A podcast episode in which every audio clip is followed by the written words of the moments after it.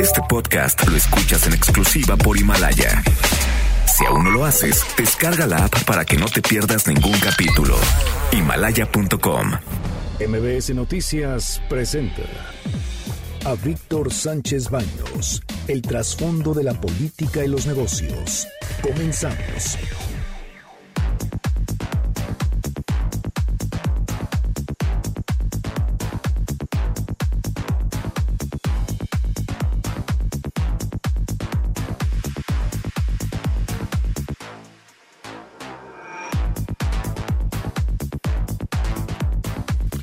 Hola, ¿qué tal? ¿Cómo están? Muy, muy, muy buenas noches. Los saludo con mucho efecto. Soy Víctor Sánchez Baños desde la Ciudad de México para toda la República Mexicana a través de la frecuencia 102.5 de FM en MBS Radio y en MBS Noticias. Acompáñanos durante una hora para que juntos analicemos y discutamos la información de los asuntos de poder y dinero que leerás y escucharás mañana. Sintonízanos también en vivo, en streaming, en mbsnoticias.com, mbsnoticias.com. Están conmigo Bernardo Sebastián. Muy buenas noches a todos, ya es fin de semana. Sí, sí, ya se siente, ya tenemos música de ponches, ponches, ponches. Eh, por cierto, la música es de un joven eh, mexicano que pues está haciendo, pues ya está empezando a hacer historia precisamente en Finlandia, en los países nórdicos, con su música y todas sus aplicaciones. Pero en fin, vamos a platicar con él en unos minutos más. Ya está también conmigo Carmen Delgadillo. Hola, hola, buenas noches a todos. Debate. Comunícate. Comenta a Víctor Sánchez Baños en MBS. Twitter, arroba B. Sánchez Baños y arroba MBS Noticias. Tenemos mucha información, seguimos con el tema del coronavirus y el impacto internacional. Miren ustedes, ayer les platicaba que teníamos alrededor de 7 mil casos en el mundo detectados. Hoy son 11.791, perdón, 11.950 porque están subiendo. Hay una página de internet que el gobierno chino está subiendo los datos de sus de los las personas que están afectadas por este virus, el coronavirus, y hasta el momento son 11.950 casos confirmados en todo el mundo, incluidas 259 muertes. Hay 18.000 casos sospechosos en China y también en la, en la zona asiática. Estamos hablando de 18.000 casos. Hace un mes exactamente la, la, última semana de diciembre no teníamos ninguno reportado. Se sabía de algunos casos, pero no había ninguna alerta. Hoy estamos hablando a un mes y una semana con 18 mil casos sospechosos, 11 mil confirmados, 259 muertes y se han recuperado de todos ellos 243 personas. O sea, este es el nivel de daño que está provocando. De miles de personas que están infectadas, solo 243 se han recuperado y 1.795 están en condiciones de gravedad. De acuerdo, reitero, la fuente es el Departamento de Salud de China y del gobierno china que realmente pues pocas veces son muy abiertos a dar información. Ante la presión estudiantil, por otra parte, regresan a clases en la Prepa 9. Se estima que el resto de los planteles lo harán el jueves de la próxima semana. Estados Unidos prohibirá, por cierto, también en el asunto del coronavirus, la entrada a turistas que hayan viajado a China en las últimas dos semanas. Honduras prohibió la entrada de chinos, aunque no hayan viajado, simplemente por ser chinos, está prohibido viajar a Honduras. Este viernes, y es un caso que de verdad da mucha pena y sobre todo indigna, este viernes fue sepultado Homero Gómez González, administrador del Santuario de la Mariposa Monarca, en el ejido de El Rosario, en el municipio de Ocampo, en Michoacán. Luego de haber sido encontrado, fue encontrado el miércoles, eh, pues eh, brutalmente asesinado. Ecologistas, familiares y amigos lo despidieron. Eh, él era uno de los principales eh, defensores de la zona donde habitan la mariposa monarca y defendía sus árboles, su bosque. Ese bosque lo defendía de los depredadores humanos, de los taladores de bosques, que en Michoacán, por cierto, pues gozan de total protección. Imaginen ustedes, fue asesinado.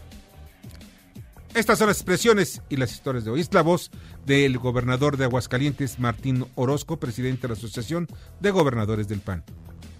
Adherirnos al único sistema de salud que va a tener el país de los no afiliados. Entonces los nueve estados se adhieren al INSABI con algunas eh, variables, sobre todo no se centralizan, eh, seguimos los estados teniendo la operación y la infraestructura de cada uno de los sectores de salud, de salud de cada uno de nuestros estados. Otro, tendremos claras, eh, tendremos la próxima semana reglas muy claras para la distribución de todos los diferentes fondos económicos. Bueno, pues no que no, no que no tronaban pistolitas, dirían por ahí. ¿Saben qué es lo que pasó? De pronto los panistas con el fin de tratar de atraer votos dijeron, no, no, no, no queremos saber nada del asunto del INSABI. Ahora sí se van a unir al INSABI, pero pusieron condiciones y aparentemente la Secretaría de Salud aceptó esas condiciones. Las condiciones van desde la, lo más importante que les importa a muchos gobernadores, es el dinero, la lana. O sea, cómo van a funcionar los hospitales estatales, cómo va a ser el manejo de las medicinas, quiénes van a ser los que van a licitar las medicinas, cómo va a pagarse a los médicos y enfermeras y al personal administrativo, quién es el responsable, al final de cuentas, de la operación de los hospitales. Ahí está la clave de todo. Ellos no quieren que los hospitales se conviertan en el talón de, Aquiles de sus gobiernos. Y, y esto, que quede muy claro, es precisamente lo que ellos buscaban. Ahora llegaron a un acuerdo. Y el acuerdo, aunque no se dijo públicamente y seguramente se va a filtrar el día de mañana en alguna columna política o el próximo lunes, establece, yo les adelanto parte de lo que dice, lo que dice ese acuerdo. Primero, los gobiernos de los estados eh, tendrán la responsabilidad de cuidar la gratuidad de los hospitales locales. Sin embargo, en los de tercer nivel, aquellos que son especializados, se mantendrán cuotas para tratar de recuperar, recuperar eh, pues parte de lo gastado. Por otra parte, y es otro de los puntos importantes, la, la nómina será pagada por el gobierno federal. Y esto les quita muchos problemas a los gobernadores. Y por eso lo aceptaron y dijeron, adelante. En fin, esta es la voz de Erendira Sandoval, secretaria de la Función Públicas. Respecto al asunto de las farmacéuticas y, bueno, más bien en los directivos, decía usted, de los hospitales, sí tenemos abiertos procesos de investigación particular del director del Hospital Infantil. Ya lo habíamos también así informado en esa conferencia matutina junto al presidente de la República. El director de lo que entiendo es el Departamento de Hemato-Oncología del Hospital Infantil también tenía ya abierto desde hace varios meses un proceso de investigación y un proceso sancionador y caminamos con buen paso en estas, en estas investigaciones. Bueno, de Sandoval, pues obviamente está buscando lo que le ordenan para tratar de salir más o menos bien librados todos los del sector salud nivel federal. Miren, el asunto de los medicamentos es un asunto dolorosísimo. Y ya hay responsabilidad de funcionarios gubernamentales de la Cuarta Transformación. Y eso es evidente. Nada más que buscan sacrificar a algunos de los técnicos, algunos de los científicos que están trabajando, por ejemplo, en el caso del director de hemato-oncología del Hospital Infantil. Tengo yo informes y en este programa y que está la grabación donde los padres de familia, los padres de los niños con cáncer dicen que él, el director de, hemato-oncología, trabajaba con algunas organizaciones con el fin de conseguirles gratuitamente, no les cobraba un solo centavo, conseguirles medicamentos para sus hijos. Ahora lo quieren sacrificar. ¿Por qué? Porque es la mejor manera de decir, él es el culpable, él es el que, el que, el que, el que creó condiciones ficticias de desabasto. También hablan sobre el laboratorio PISA. Laboratorio PISA, les voy a decir rápidamente, a mí me tiene muy sin cuidado qué pase con un laboratorio, porque todos tienen niveles muy altos de, de, utilidades, pero vamos a ir con el laboratorio PISA. Dijeron que tenían el metrotexato, eh, el medicamento para cáncer infantil, pues ellos tenían eh, varias líneas de producción. Una de ellas falló, pero seguían trabajando las demás y seguían surtiendo de medicamento al gobierno federal y a los hospitales. ¿Qué fue lo que pasó? Que de pronto, oh, no es cierto, el culpable es ahora el laboratorio. Pues si es culpable, señores, pues que se finquen responsabilidades penales. Pero hasta ahorita yo no he visto ni un funcionario público, ni uno del sector privado, nadie absolutamente a quien le hayan fincado responsabilidades penales. Y es un crimen Y ahora quieren sacrificar al que sí estaba haciendo un trabajo en pro de la salud de los niños, con pocas o muchas capacidades que hubiera tenido, pero estaba buscando algo. Algo que él se tenía guardado porque lo querían guardar. O sea, si sacaban las fotos de que estaba todo el medicamento guardado. Entonces, ¿de qué les sirve tenerlo guardado? ¿A qué es lo que están esperando? Ellos dicen que iban a acabar con la pobreza, pero ¿qué? ¿Van a acabar sistemáticamente con ella uno por uno? Bueno, pues eso es cierto. Es algo terrible, la verdad. Esta es la voz de una familia que se bajó de un vuelo en, a Villahermosa el día de hoy, en el que viajaba el presidente López Obrador. Señor, perdón. ¿Por uno... ¿Por qué es inseguro? Porque viaja el presidente sin seguro. Para mi familia bueno, miren, eh, no se entiende más, más, más, menos, pero una familia, un señor, su esposa y dos niños bajaron de un avión en el que iba un rumbo a Villahermosa. ¿Por qué? Pues porque viajaba el presidente de la República. Realmente ellos dicen por su seguridad. Pues tiene razón, o sea, cada quien tiene, puede decir lo que guste y puede pensar lo que quiera y, si no quiere viajar en el avión donde va el presidente de la República, pues está en su derecho de hacerlo. Eh, esto nos lleva a la reflexión una vez más. El presidente de la República debe viajar en un avión de él, o sea, no de él, sino del gobierno mexicano.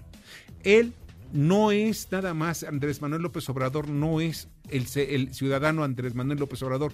Él representa, ya lo ha dicho, la figura presidencial y hay que cuidarla. Sí es cierto. Entonces hay que viajar y tenerlo conectado, conectado todo el tiempo cuando viaja en un avión comercial durante la hora, dos horas o tres horas y va a Tijuana, por ejemplo, no tiene contacto con, el, con, la, con tierra, a menos que al piloto le avisen, oye, ¿sabes qué? Dile al presidente que hay un problema en tal lugar. Pero ¿saben algo? Tres horas desconectado el presidente de la República. El presidente va a estar gobernando en todo momento. Incluso cuando está dormido, le toca la puerta. Vamos a entrar, señor presidente. ¿Por qué? Porque hay un problema. Y se despierta el presidente en vuelos también. O sea, es importante que ya vaya reflexionándose de que los vuelos comerciales no deben utilizarse el presidente de la República. Sí se necesitan para vuelos. ¿Por qué? Porque el presidente de la República hace vuelos todos los días o cuando menos dos o tres veces a la semana. Eso nos da un ahorro, un ahorro también en boletos. Pero en fin, esto debe ya reflexionarse y debe tomarlo en cuenta el presidente de la República. Mire, rápidamente les comento, en el transcurso del día, cuando vas en la calle, en la calle, iba yo en alguna de las avenidas de la, Ciudad de México, vi de pronto un aparato impresionante, un carro, un camión blindado y a los lados iban policías trepados, todos armados hasta los dientes. iban alrededor patrullas y también, por si fuera poco, motociclistas, todos armados. Dije, ¿qué es lo que llevan ahí? Llevan pues las arcas nacionales, llevan a quién, lo están protegiendo. Bueno, llevaban a Lunares, que es Oscar Andrés Flores, uno de los líderes de, de pues de la mafia esta llamada la Unión de Tepito.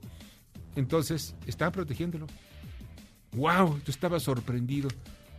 ¿Cuántos iban? Seguramente eran como unos 12 o 15 personajes ahí, pero armados hasta los dientes. Y volteas a verlos y parecía como si los estuvieras retando. ¡Wow! Estoy sorprendido. Ese es el nivel que tenemos hoy en México de estrés y también el temor que tiene el gobierno de que se, los vaya, se les vaya a escapar un personaje de este tipo. Ya está en la línea telefónica y le agradezco a Rancés Pech de Caribe y Asociados. Rancés, ¿cómo estás? Muy buenas noches. Buenas tardes, Víctor. Noches, Víctor, siempre me confundo. no, no te preocupes. Oye, pues ya utilizamos nuestras coberturas petroleras, ya, ya. ¿Por qué? Porque ya estamos abajito de la línea. Sí, el precio del petróleo el día de ayer cerró en 48.37 y hoy viernes cerró en 48.15. Esto es lo que nos está indicando que en la ley de ingresos se había colocado el precio del barril a 49 dólares el promedio.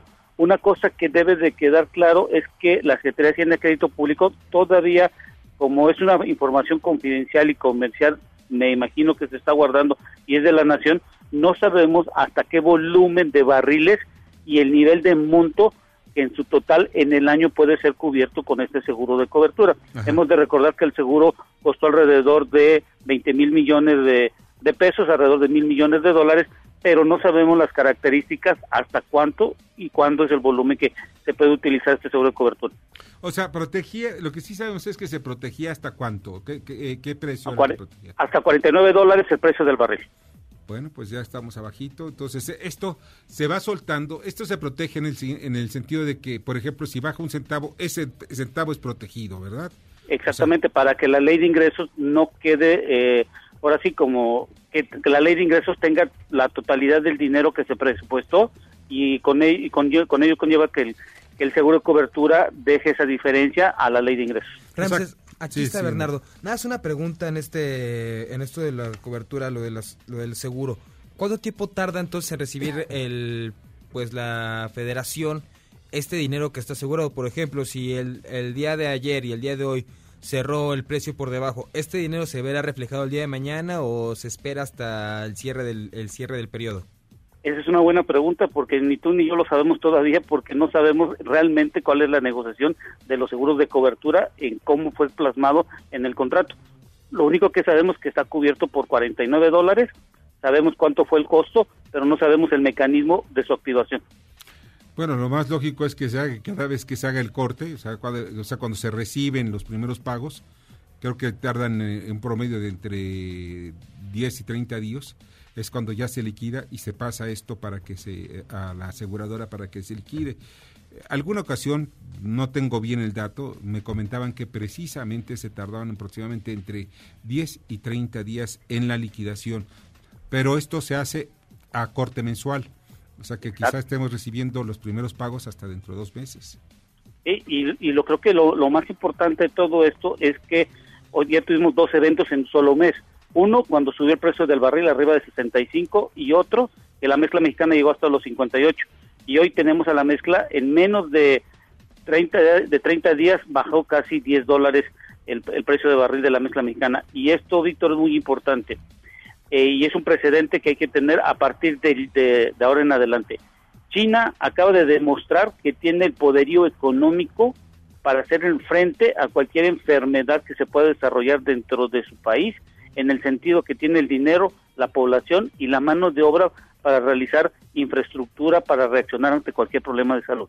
Y Estados Unidos acaba también de mencionar a principios de enero que es el que controla la parte energética y el que controla el precio del barril y los energéticos en el futuro. Estas dos potencias ya se pusieron de acuerdo, ya dirigieron al mundo que tienen la capacidad financiera y la capacidad de reacción ante cualquier cambio geopolítico y creo que esto es un precedente para México y muchos países en el sentido de que si no tienen dinero y no están capitalizados en cualquier reacción, ya sea energética o de salud, va a ser un problema que va a tener que enfrentar un país y va a tener que pedir recursos no programados dentro de su presupuesto. Es cierto, y tendrían que irse incluso hasta la deuda pública. Oye, Ramsés, te agradezco muchísimo. Gracias, que tengan un buen fin de semana y buenas noches. Igualmente, que la pases muy bien, muy buenas noches. Frances Pech, de Caraíba y Asociados. Vamos con Mario Di Constanzo, titular de la Conducef. Adelante, Mario. Víctor, muy buenas tardes. Un saludo a ti y a todo tu auditorio. Pues eh, es difícil abstraerse y no hablar pues de las noticias económicas de esta semana. La primera y yo creo que la más importante es que se confirma no solamente que la economía mexicana no creció en el año 2019, en el año que acaba de terminar, sino inclusive se contrajo. Es decir, la economía mexicana está formalmente en una recesión económica. Si bien es cierto que el término nos parece lejano, eh, yo quisiera eh, mencionarte eh, pues cuáles son los efectos de esta recesión, porque yo creo que muchos de nuestros radioescuchas lo han de estar viviendo. Es más difícil conseguir empleo, ahí vemos la tasa de desempleo o la economía mexicana apenas creó 342 mil empleos durante todo el 2019, cifra que es apenas la mitad de lo que hiciera en 2018. Seguramente muchos de nuestros radioescuchas que están, por ejemplo, o que tienen una empresa o que se dedican a la actividad comercial, han notado que las cosas van más lentas es decir, que es más difícil vender, que es más difícil colocar su producto si tienen alguna empresa, pues esos son los efectos de la recesión económica. La economía se hace más chica y con eso las oportunidades de negocio, las oportunidades de empleo y las oportunidades de tener un mejor ingreso o mayores ingresos, pues se van reduciendo o se van deteriorando. Ahí que eh, la importancia de eh, precisamente generar inversiones, pues para que la economía retome la senda de su crecimiento. En tanto y por el momento, yo te diría que iniciamos el 2020 no en un punto muerto, iniciamos en reversa y a contracorriente. Escuchas a Víctor Sánchez Baños. Vamos a una pausa y continuamos. Este podcast lo escuchas en exclusiva por Himalaya. Víctor Sánchez Baños en MBS Noticias. Continuamos.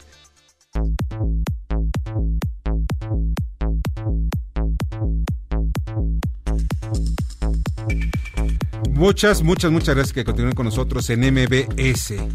Y ya está con nosotros en la en cabina Leo Augusto. Hola, Buenas ¿qué noches, ¿Cómo Víctor. Estás, ¿Cómo estás? Muy bien, ¿y tú? Muy bien, muchas gracias. Oye, ¿cómo ves? O sea, ya dentro, porque tú eres muy sarcástico en muchas cosas que escribes y dices, pero ¿tú te bajarías de un avión donde vaya el presidente de la República?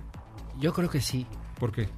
Porque es un riesgo para los pasajeros, es, son escudos humanos. ¿Mm? Escudos humanos. Cuando, cuando va por tierra va rodeado así, ¿no? Como, como cuando yo camino ahí por el barrio, pues chiflo y salen mis cuates y me cubren, ¿no? Pero ya un avión, la gente está expuesta, ¿no? Ustedes saben, saben, que el avión presidencial, como, como observación, lleva unas bengalas. Los aviones presidenciales donde van los líderes o jefes de Estado llevan bengalas. Dice, ¿para qué llevan las bengalas? Se sueltan la parte trasera eh, y la parte de la panza, la parte trasera de la panza del avión, se llegan a soltar por si son atacados por algunos aviones, aviones de guerra generalmente. Entonces lo sueltan y algunos de los eh, visiles que lleguen a perseguirlo se van por el calor, se guían por calor porque son teledirigidos, van con el calor y pegan con las bengalas y explotan antes de llegar al avión. Y también, es, también cabe mencionar que un avión presidencial tiene sensores y tiene todos los, todos los sistemas para identificar el caso, en caso de un ataque. Un avión comercial no se daría cuenta. o sea, ni el piloto sabía que lo hubiera atacado hasta que pues, cayeran. Y no es ciencia ficción, y tampoco son como las películas gringas. No, no, no, no, no. Es, es forma parte. Por esa razón, no es un avión fácil de vender. Por eso lo quieren rifar, ¿no? Que por cierto, ahorita platicamos con un funcionario de la lotería y nos dijo, ah, ¿saben que, que va a ser muy a todo dar? No, lo que está buscando el, el gobierno de la cuarta transformación son recursos, son 3 mil millones de pesos. Porque miren, si yo me gano el avión, ¿De dónde diablos voy a sacar nada más tus impuestos? ¿De dónde voy a sacar la lana para meterlo? Miren, mi casa no, cabe. No cabe, no No, cabe. Mira, sí es, caben ahí pues dos cochecitos chiquitos y que ya. Pero, pero la verdad, vamos siendo muy pragmáticos. ¿Quién va a tener un avión de esta categoría en el planeta? Así Estamos hablando que son, me sobran dedos en las manos. Imagínense en México. Pues, en fin, yo pero sí creo y estoy convencido que es necesario que el presidente de la República tenga un avión y un avión que tenga las que cumpla con las necesidades de un jefe de Estado. Así es. Y los aviones tienen ciertas características, no cualquiera puede utilizarse. Pero en fin, esto espero que llame la atención de aquellos que asesoran al presidente y que lo convenzan, porque yo sé que el presidente está convencido, él, que no se debe, no debe utilizar los aviones del gobierno, aunque se tengan varios aviones, aunque se haya dado uno, para que fueran por Evo Morales y lo trajeron de Sudamérica, o que hubieran entregado otro para que fuera el gobierno, un avión mexicano de la Fuerza Aérea Mexicana, por las cenizas de José José. Donde nada más bajaron cinco personas, ¿eh? pero no quieren mandar a nadie de China. Sí, es bueno, ahí hay que entender que tampoco el gobierno mexicano puede meter mano en el gobierno chino, que todos son tan duros, ahorita no están dejando que salga nadie de la zona cero y esto es completamente entendible porque también hemos visto que hay gente que ha mentido en China que con sus síntomas y son incluso multados y algunos están llevados a la cárcel. ¿Sabes cuántos años merece de cárcel? Inconmutables, ¿eh? Siete. Siete, años, de cárcel. Que manden unas pelucas así de Evo Morales a los que están allá y, máscaras. y, luego luego unas máscaras de Evo o unas máscaras como los de la casa de papel van a decir estos son estos no, son pero son ladrones ¿eh? y que traigan unas plantitas de estas que se mastican de coca y yo creo que eso es fácil, pues es cocalero o sea para qué le hacemos él es cocalero se dedicaba a eso antes de ser presidente es mejor negocio ser presidente ¿eh? por eso dejó la cocalería. En fin. Oye qué nos traes hoy pues ya salió la vacuna para el maromavirus esos que andan ahí maromeando y que es un honor estar con Obrador y burlándose de las víctimas de, de las masacres que ha habido en este país, ¿Ah, ya está el maromavirus. A ver, vamos a escuchar. Vamos a escuchar ese capítulo. Corre videotape. De sexenio de lágrimas.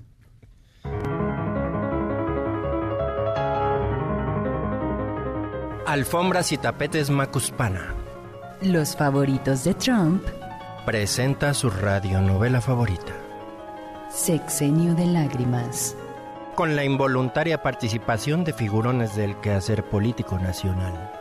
Hoy le venimos ofreciendo Maroma Virus.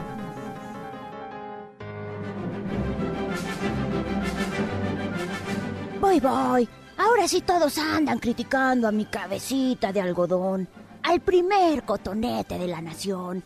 Que si no se vendió el avión, que si la economía está estancada, que si esto, que si lo otro, que si aquello, que si la caravana por la paz. Pero antes, antes callaban como momias. Buenas tardes, soy el señor Levarón. Buenas tardes, güey. Fifidencio, dile que no estoy. Vengo a pedirle respetuosamente al chichairito que deje de burlarse de nuestra tragedia. Sus maromas se oyen hasta Chihuahua. Que mejor termine su primaria, que todos somos mexicanos. Dice que no está, don Levarón, pero yo le doy su recado, ¿eh? Y de paso, un jalón de orejas. Muchas gracias. Ahí andamos en la lucha. Ya viste, güey, el fanatismo y esa primaria trunca no te van a llevar a ningún lado, güey. Académico de banqueta, si me haces el favor, Fifidencio. Mejor voy a cambiarte los calzones, güey, ¿eh? Ahora sí te vacunaron contra el maromavirus. Hello. Y así, mientras sigue el reparto de atole con el dedo, nos ha llegado el día de la Candelaria, amigos y amigas. Hasta la próxima emisión de este su Sexenio de lágrimas. Qué bueno, qué bueno está eso. ¿Y quiénes participaron en este capítulo de esta telenovela? Radionovela, perdón. Las talentosas voces de Kimberly Zafra y Daniel Guerra. Ah, pues a los dos un abrazo fuerte y muchísimas gracias. Y también tú estuviste ahí. Ahí, ahí a veces. Ahí a veces. Leo, muchas gracias. Gracias a ti, Víctor. Que la pases muy bien. Buenas noches. Buenas noches. Con su sexenio de lágrimas. Bueno.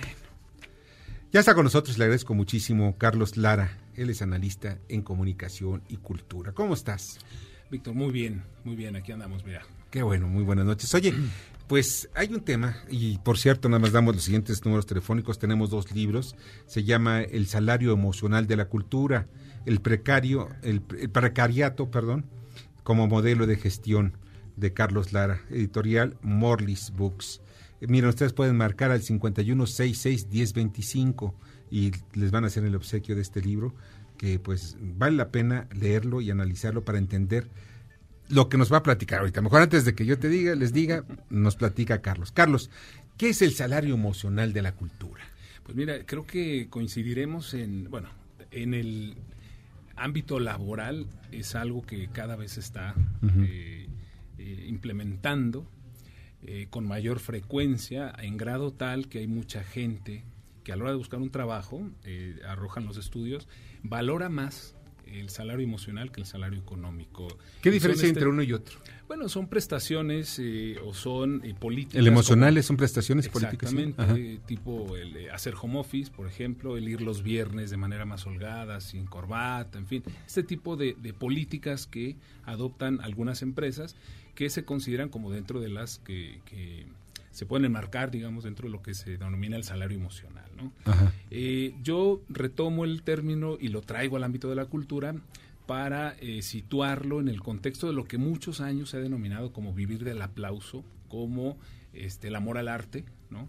Eh, y encontré luego ya de 20 años en, dando cursos, diplomados y demás en universidades públicas, privadas y demás, pues que es una característica de esto que denominan eh, el gestor cultural o la gestión cultural, que dicho sea de paso tiene eh, la misma vida, es decir, 20 años eh, de que se adoptó el término de gestión cultural y de gestores culturales, ¿no?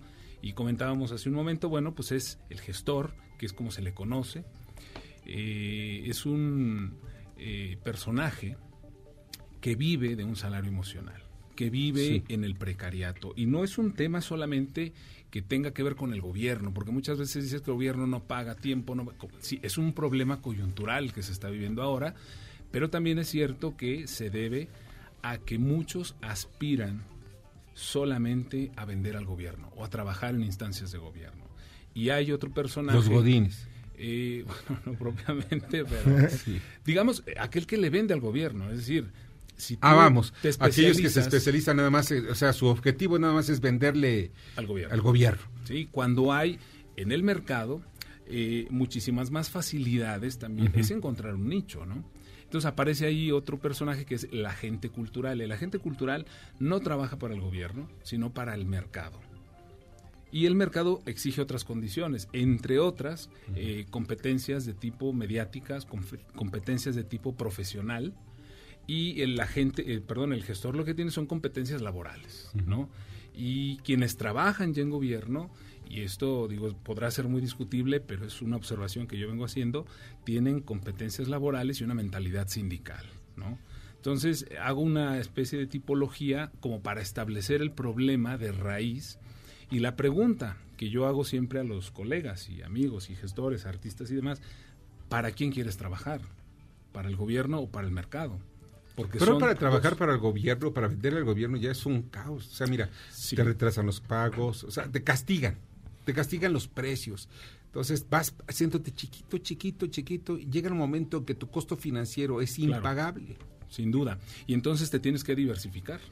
y encontrar eh, otras opciones en universidades, encontrar a través de tu especialidad, fortalecer especialidad y entender que lo que se puede encontrar en el mercado ya no lo vas a hacer como lo haces con el gobierno. Es decir, el gobierno, eh, hay quien me dice, yo soy pintor, y soy gestor cultural también. Una de las dos haces mal. En el mercado aprenden a trabajar por eh, tramos de competencia. Y entonces se trabaja en equipo. Y ves galerías, hay muchísimos casos de éxito eh, que han logrado cruzar la barrera, por ponerlo de una manera, que han pasado del Estado al mercado. ¿sí? Eh, y luego los ves ya no en las secciones de los diarios eh, de cultura, que cada vez eh, son menos, ¿no? Sí, Tanto los diarios como las secciones, ¿no? Y los caracteres. Sino ya los ves en revistas como Expansión y bueno, una gran cantidad de revistas que no necesariamente, ¿sí?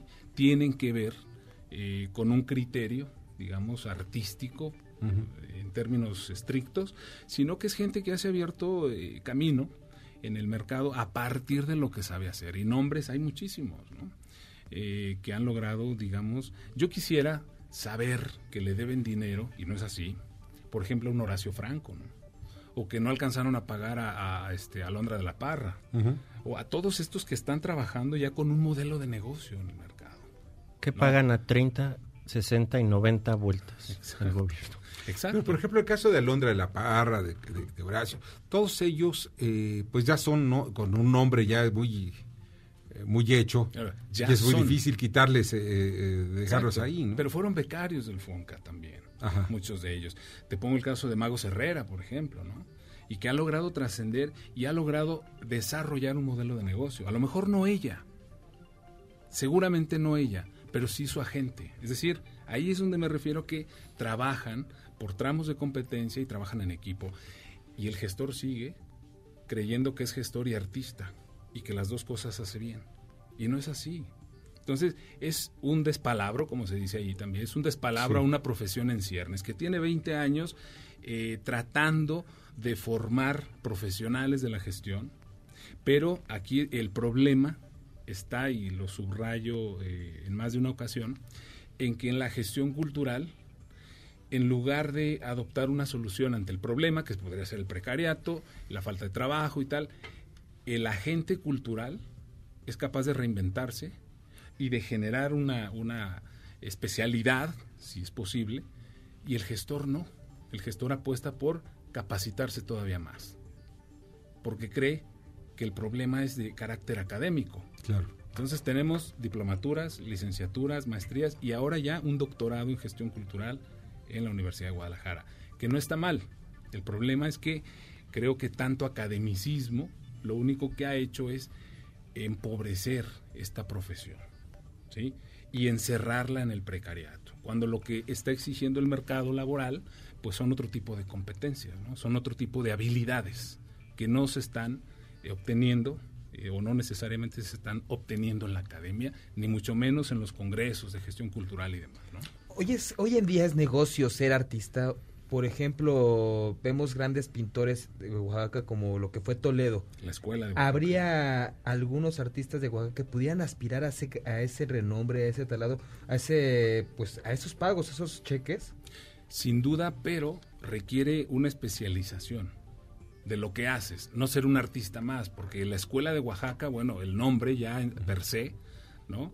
Eh, eh, si tú eh, seguramente han escuchado cuando es, es, artista de Oaxaca, enseguida dicen de Oaxaca como un sinónimo de calidad. Como ¿no? de escuela. Exactamente. Y no necesariamente. Entonces, cualquier profesión en el mundo del arte, eh, lo primero que tiene que hacer es abrir un mercado. ¿Cuál Claro. es el problema? Y ahí lo subrayé también en el libro. Pasar del Estado al mercado genera muchos conflictos en, en los creadores y en los artistas, porque creen que se prostituye su arte, creen que se prostituye la forma en que han venido trabajando durante décadas, ¿no? Y es simplemente adaptarte a una forma distinta y entender también que el mercado no tiene ataduras éticas. No, ¿no? y además estás vendiendo tu capacidad intelectual. Exactamente. Oye, Carlos, pues de verdad te agradezco muchísimo que hayas estado esta noche con nosotros. Víctor, un gusto. No, al contrario, soy yo, nosotros, y muy claro en este sentido, el arte, la cultura, se necesita impulsar. Y esa diferencia entre el salario emocional de la cultura, wow, eso es muy claro. Muchos quieren hacer el amor al arte. Yo me, a mí me gusta, por ejemplo, mi trabajo, pero, eh, y lo digo, yo lo haría aunque no me pagaran, pero que ojalá no me escuche mi patrón, porque si no se lo vaya a creer. Muchas gracias, Carlos, te agradezco mucho. Recuerden que tenemos libros, eh, Salario Emocional de la Cultura. Hablen y pídalo. Sí, en el 5166-1025. Ah, ya se acabaron, Ya se perdón, acabaron. ya no hablen, ya, ya, ya no, ya no lo tenemos. Muchas gracias, de verdad.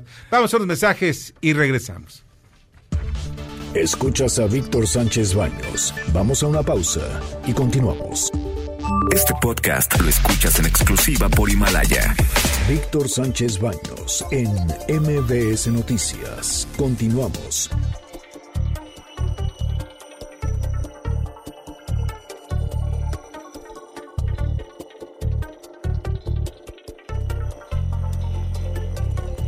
Muchas, muchas, muchas gracias que continúen con nosotros.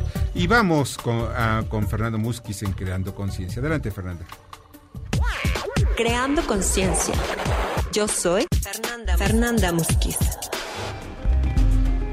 Y seguimos nadando a través del océano y nos encontramos con un animal tan cautivador como inteligente. Y aunque es una especie de cetáceo, pertenece a la familia de los delfines, siendo el más grande de estos. La orca habita en todos los océanos del planeta, con preferencia en las aguas frías o templadas.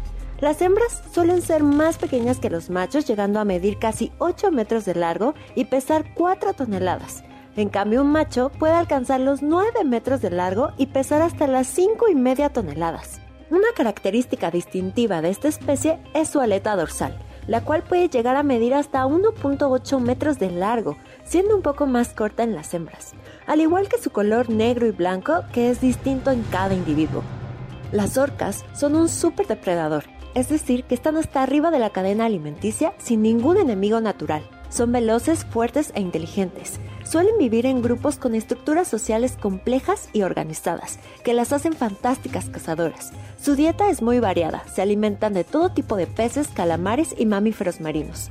Incluso se las ha llegado a observar atacando tiburones blancos cerca de las costas. Y a pesar de su aspecto feroz y peligroso, no se tiene registro de ataques a humanos por esta especie en libertad.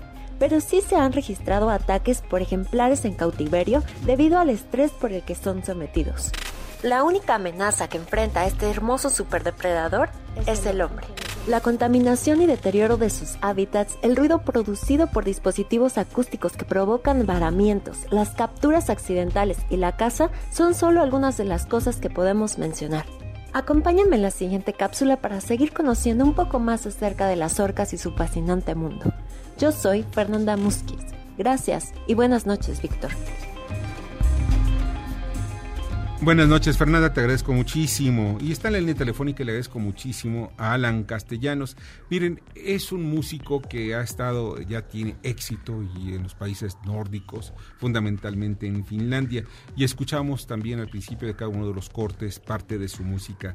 Hola, Alan, ¿cómo estás? Muy buenas noches en México. Hola, Hola, muy buenas noches, Víctor. Qué, qué gusto poder hablar contigo y poderme dirigir a tu auditorio. Muchas gracias. Qué amable. Oye, platícame dos cosas. O sea, voy a dividir rápidamente la, la, la, la entrevista en dos partes. Una, ¿qué tan difícil te ha sido como mexicano pues incursionar en el arte allá en, precisamente en Finlandia? Mira, Víctor, este, pues yo ya llevo más de 10 años que, que resido allá y este y pues bueno, ¿no? Sí es un proceso de, de adaptación, sí se tiene que eh, adaptarse uno a muchas cosas, muchas diferencias, principalmente a lo que es el clima y ya que es muy muy radicalmente diferente a lo que los mexicanos estamos acostumbrados. Y también bueno no la, la gente no que eso también tienen unas costumbres muy diferentes eh, especialmente por ejemplo no hablan tan no son tan expresivos como nosotros les gusta ser reservados y son más serios y pues bueno no son cosas que uno que hay que acostumbrarse primeramente cuando se va a ese tipo de país que es así nórdico sueco que, que en, en esas áreas y pues bueno, ¿no? Como artista, Víctor, ha sido bastante difícil, pero la verdad, eh, ahora sí que tuve una gran oportunidad. Hace dos, dos años eh, ya pude entrar finalmente a, a una universidad, allá, que es la, que es la carrera, esta carrera que yo estoy cursando, que es la carrera de producción musical, es una especialidad. Es muy sí. difícil entrar, ¿no? Porque hay muchísima gente que quiere entrar y como, como es es este realmente nos dan bastantes cosas es un gran nos dan muchos beneficios pues entonces hay muchísima competencia no pero bueno yo al poder entrar en este, en este universidad pues he tenido la oportunidad de estar con, con, con grandes artistas y de todo el mundo y músicos mis compañeros son muy, muy unos músicos gran, grandes muy grandes muy, con mucho talento sí. y este y eso me ha ayudado realmente a poder este poder desarrollarme no más que nada cuando yo estaba así en mi, en mi, dormitorio, digamos, el clásico productor dormitorio, no, el progreso fue muy difícil, muy cerrado, pero Ajá. ya cuando pude, pude, desarrollarme con otras personas, trabajar en equipo, eh, las cosas se han dado mucho mejor, ¿no? Ellos trabajan en equipo y saben trabajar en equipo. Estás en la Universidad Técnica Tempere, ¿verdad? Tampere, perdón. Así es, Universidad sí. Técnica de Tampere, allá en Finlandia. En Finlandia, en Helsinki. Eh, no, es en Tampere, la ciudad ah, de Tampere. Tampere la, perdón Tampere es la tercera ciudad más grande de Finlandia y sí. este digamos que es la ciudad más artística porque ahí es una una de diferentes talentos Ajá. y este y, hay, y ahora sí que hay muchos eventos, ¿no? Claro. Bernardo. Hola, ¿qué tal, Alan? ¿Cómo estás, hermano? Hola, ¿qué tal? Oye, me da mucho gusto poder comunicarme contigo. Oye, también te iba a preguntar, desde hace mucho que nos conocemos y sí. las bueno, las, las pláticas que hemos tenido han sido muy extensas, pero creo que me ha faltado preguntarte, sí. ¿por qué, o sea, obviamente ahorita estás diciendo que es la escuela, pero ¿por qué Finlandia? ¿Por qué escogiste ese lugar para poder expandir en este en esta rama musical?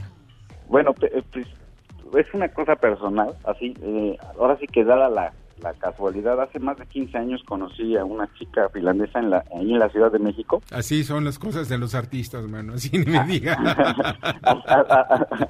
así sí. es, y pues bueno, ¿no? Eh, intentamos hace 10 años vivir en la Ciudad de México, pero no se, no se acostumbró y me pidió que pudiéramos este con, eh, tratar de, de, vivir allá y pues yo acepté y pues por eso fue pues no es lo mismo, mi querido Alan, no es lo mismo eh, vivir en la Ciudad de México que que en Finlandia, aunque haga mucho frío, pero allá son otras condiciones. Oye, platícame rápidamente sobre tu sí. música. ¿En qué consiste el concepto de tu música? Mira, Víctor, este, la música que, que he estado produciendo ya últimamente se trata de encontrar inspiraciones en diferentes cosas, digamos, en la, lo que es eh, temas musicales de cuando yo era niño, por ejemplo, uh -huh. lo que es este caricaturas, ejemplo, o simplemente piezas así que mi papá me ponía cuando yo iba en el, en el coche, así como música folclórica y así. Y pues ahora con la tecnología eh, se puede realmente transformar, tomar algunas ideas y poderla, bueno, en mi caso lo estoy haciendo danzable, ¿no? Busco, porque a mí lo que yo estoy buscando es que, que la gente se conecte con, con, esas emociones que yo sentía cuando yo era pequeño y que todavía siento, ¿no? Y que ahora son más fuertes, ¿no? Claro. Sí. Oye, Alan, pues de verdad, eh, tú tienes una presentación en México, ¿verdad? Por eso creo que te encuentras en México. Así es, este, el día de mañana, ¿A el día de mañana? mañana nos, este, voy a presentarme en el- uno de los clubes más importantes aquí en Mazatlán, se llama Clásico, y es, bueno, es la- desde hace más de 10 años que no, he- no he podido este, presentar mi música, porque ya desde hace 10 años yo tenía algo, algunas eh, presentaciones simples, ¿no? Con mi guitarra o así, pero ahora ya por fin voy a poder presentar lo que he estado trabajando durante tantos años y, y pues bueno, no estoy buscando ya poder promocionar esto y darle más forma, más darle más forma y buscar ah, nuevos mercados. Ahora, pues, principalmente pues estoy muy interesado en México pues porque es, mi- es mi tierra, ¿no? No, claro, y con el concepto europeo, que eso pues, vale la pena. Así es. A- Alan, pues te agradezco muchísimo que hayas estado esta noche con nosotros. No, pues muchas gracias, Víctor, por, por esta oportunidad y, y espero poder volver a comunicarme después cuando haya más noticias. Claro que sí, sí, sí, nos dará mucho gusto. Alan, mucha suerte. Pásala muy bien. gracias, Víctor. Que estén, muy bien. Saludos a todos. También para ti. Alan Castellanos, estudiante, pues ya no, él es el, el licenciado más bien en, en artes y media con especialidad en producción musical en la Universidad Técnica de Tempere, en Finlandia. Ya está con nosotros y le agradezco mucho también a Daniel Paulino. ¿Cómo estás? Oye, el domingo, es el domingo, ¿verdad? Así es, Víctor. Muy buenas noches. Domingo, Super Bowl 54, jefes de Kansas City contra 49 de San Francisco. Alrededor de 25 mil dólares el boleto más caro es en... 25 mil dólares. En reventa, así es. El más barato oscila en los 3.500 dólares. No tienen ni idea de los negocios estos gringos, mano. Con 25 mil dólares, ¿sabes cuántos billetes de lotería pueden comprar para ganarse el avión presidencial? Ellos se lo pierden. Se lo pierden. Alrededor Sí. de 6 mil millones de dólares se moverán durante el- eh, la duración del partido, tan solo en apuestas, de- en apuestas eh, inherentes al mismo. ¿Sabes cuántos aviones presidenciales compraríamos con eso? Pues 20. 20, casi que casi los pun- lo que lo que podríamos comprar con los puntos del PIB, ¿verdad? Que se pe- cayó. nada más. Y podemos ir con las comparaciones, ¿eh? 5 millones y medio de dólares por 30 segundos de espacio publicitario. 5 millones por 30 segundos. Y estamos hablando que va a haber alrededor de 80 este, comerciales eh, durante todo el encuentro. Lo más importante, ¿sabes qué? Es El que va a estar. No, porque va a estar Shakira Ah, no, Shakira. Eso es lo más importante. Todo lo demás es demagogia, man. lo demás es demagogia. ¿Qué más van a, van a tener en el partido? Entre 220 y 250 mil dólares recibirá cada jugador del equipo ganador del Super Bowl, mientras que el equipo perdedor, cada jugador recibirá entre 120 y 150 mil dólares. Recordemos que la NFL paga de, de toda la postemporada cierta cantidad a los jugadores. Estamos hablando de un salario que no, no afecta principalmente a, las monedas, de- a las carteras de los jugadores, porque ellos viven más de contratos millonarios que les pagan sus equipos en temporada regular. En temporada, en postemporada, la NFL les da un salario menor, pero es el que mencionamos en este caso. Podemos ¿y cuánta gente espera? Me decían lo del asunto del aguacate. Oye, con el aguacate que les vendemos durante esta temporada, pues oye, me podemos comprar como otros unos tres avioncitos también presidenciales. En específico, la industria del aguacate viene siendo de los principales beneficiados eh, en este Super Domingo para México, pero también eh, el negocio de las cerveceras, recordemos, México es el cuarto lugar a nivel mundial en exportador de cerveza y la mayoría que se exporta se va a Estados Unidos. Es eh, otro de los principales productos que se consumen en el Super Domingo. ¿Sabes qué? Debían cambiarle el Super Bowl por, o una de dos, Corona Bowl o Guacamole Bowl. Guacamole Bowl. Yo me, yo me voy por el segundo. Sí, la verdad, eh, digo, en este mundo tan globalizado en el que cualquier empresa, cualquier producto pone el nombre de su- ya sea de su franquicia o de su estadio, es viable, es viable ¿Sabes cambiarlo. que yo me voy a ir a registrar el nombre de Guacamole? Sí. Sí, ya, ya, ya. Ahorita saliendo. Saliendo voy para registrarlo, ¿no? Oye, Daniel, pues te agradezco muchísimo que hayas estado con nosotros esta noche. A ti, Víctor. ¿A qué hora es el partido? A las 5. De la tarde. A las 5 de la tarde del domingo. ¿Quién va a ganar? Preparen. ¿Quién va? ¿Ese es cierto? ¿Quién va a ganar? Es un partido bastante parejo, de los, de los más parejos que ha habido en los últimos años. Sin duda se, se enfrentan los dos equipos de, de cada conferencia mejor, eh, mejor plantados. Yo me atrevería a decir que San Francisco, los 49. Los 49 de San Francisco, sí, sí, sí. Yo también pienso que va por ahí. Ojalá. No apuesto. Daniel, muchas gracias. A ti, Víctor. Vamos con Jorge Gordillo a su análisis. Perdón, vamos primero los mensajes y después con el análisis. Adelante. Escuchas a Víctor Sánchez Baños. Vamos a una pausa y continuamos. Este podcast lo escuchas en exclusiva por Himalaya. Víctor Sánchez Baños en MBS Noticias. Continuamos.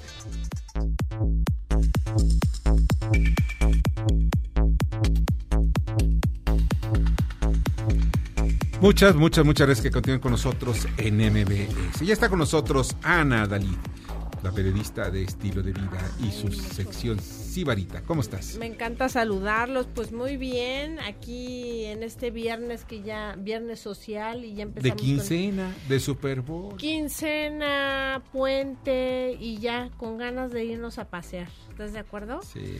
Y eh, además de que he escuchado que ha habido mucho, han hablado mucho de arte, precisamente hoy quiero hablarles de James Turrell en Pasajes de Luz que está expuesto ahora en el Museo Jumex de la ciudad. Ajá. Y pues quise hablar de él porque se me hace muy singular ahora que estuve ahí.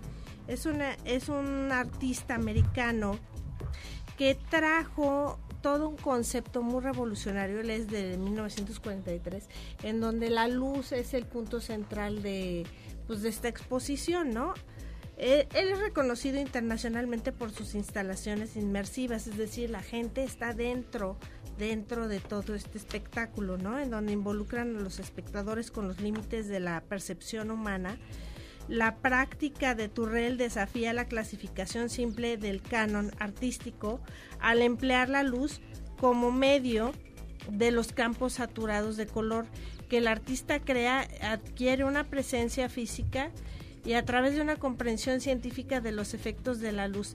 Eh, en el momento que estás en el salón donde hace estos efectos de luz, eh, crea pues en el público una reacción casi psicótica, pierde la noción del espacio y esa es la idea. A veces el, el ojo no está acostumbrado a ciertos juegos de luz, entonces él provoca esa sensación en el público. Es bastante interesante, además de que muestra algunas esculturas también con luz. Eh, vamos, es un artista visual en donde es muy revolucionario y, y, pues empieza a explorar otro tipo de arte, ¿no? Y de, de sensaciones y de crear ciertas sensaciones en, en la gente, ¿no?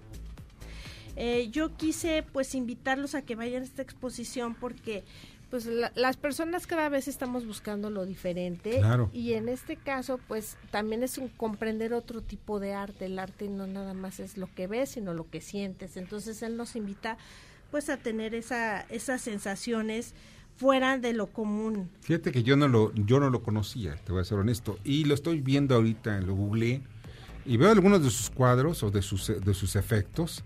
eh, pues son impresionantes. Una, una escalera donde hace un efecto hacia arriba, donde los tonos, donde los tonos de luz son diferentes, entre azul fuerte, azul un poquito más bajo. Mira, sí te, sí te transporta, es, es diferente, es un artista diferente. Ya tiene 76 años, ¿eh? Pero pues diferente. sí, pero ya ves que ahora también en la 4T, pues todos los nonagenarios ahí están dándole duro y tupido. Entonces es. quiere decir que nos dan una lección de que siguen bien fuertes y bien vigentes. Entonces, pues los invito a que vayan a la exposición, va a estar hasta marzo. Eh, evidentemente vamos, aquí nos pones de manifiesto que es, eh, vamos a, a- a- nos hacen a, a meditar sobre el tiempo y el El espacio. espacio. ¿Dónde, ¿Dónde está? En el, en el Museo Jumex. Jumex y va a estar eh, hasta mediados de marzo y va de la mano en que ya la semana que entra empieza Sonamaco. Ujú. Va a durar cinco días, entonces al público va a estar abierto cuatro días, va a haber precios especiales para estudiantes y pues México y esta ciudad está vigente en el arte. Porque el arte también cuesta, aunque sea poco para ir a verla, hay que pagarlo, hay que pagarlo. Hay que pagarlo porque también pues de esa manera valoras también, pero Así también es. hay museos abiertos al público Que sin son cobro los, los domingos. Y Así les es. mando un beso, soy Ana Dalit, Sibarita Gracias. y Víctor, gracias por aceptar esta este comentario para No, al nuestros escuchas, radio escuchas este fin de semana, diviértanse mucho. Gracias, Ana Dalit, te agradezco muchísimas. Sibarita, vamos con Fernando Muxuma. Amigas, amigos, hoy en día todos tenemos una gran historia que contar, y qué mejor que hacerlo en Himalaya. La aplicación más importante de podcast en el mundo llega a México. No tienes que ser influencer para convertirte en un podcaster. Descarga la aplicación Himalaya, abre tu cuenta de forma gratuita y listo, comienza a grabar y publicar tu contenido. Crea tus playlists, descarga tus podcasts favoritos y escúchalos cuando quieras sin conexión. Escucha todo tipo de temas como tecnología, deportes, autoayuda, finanzas, salud, música, cine, televisión, comedia. Todo está aquí para hacerte sentir mejor.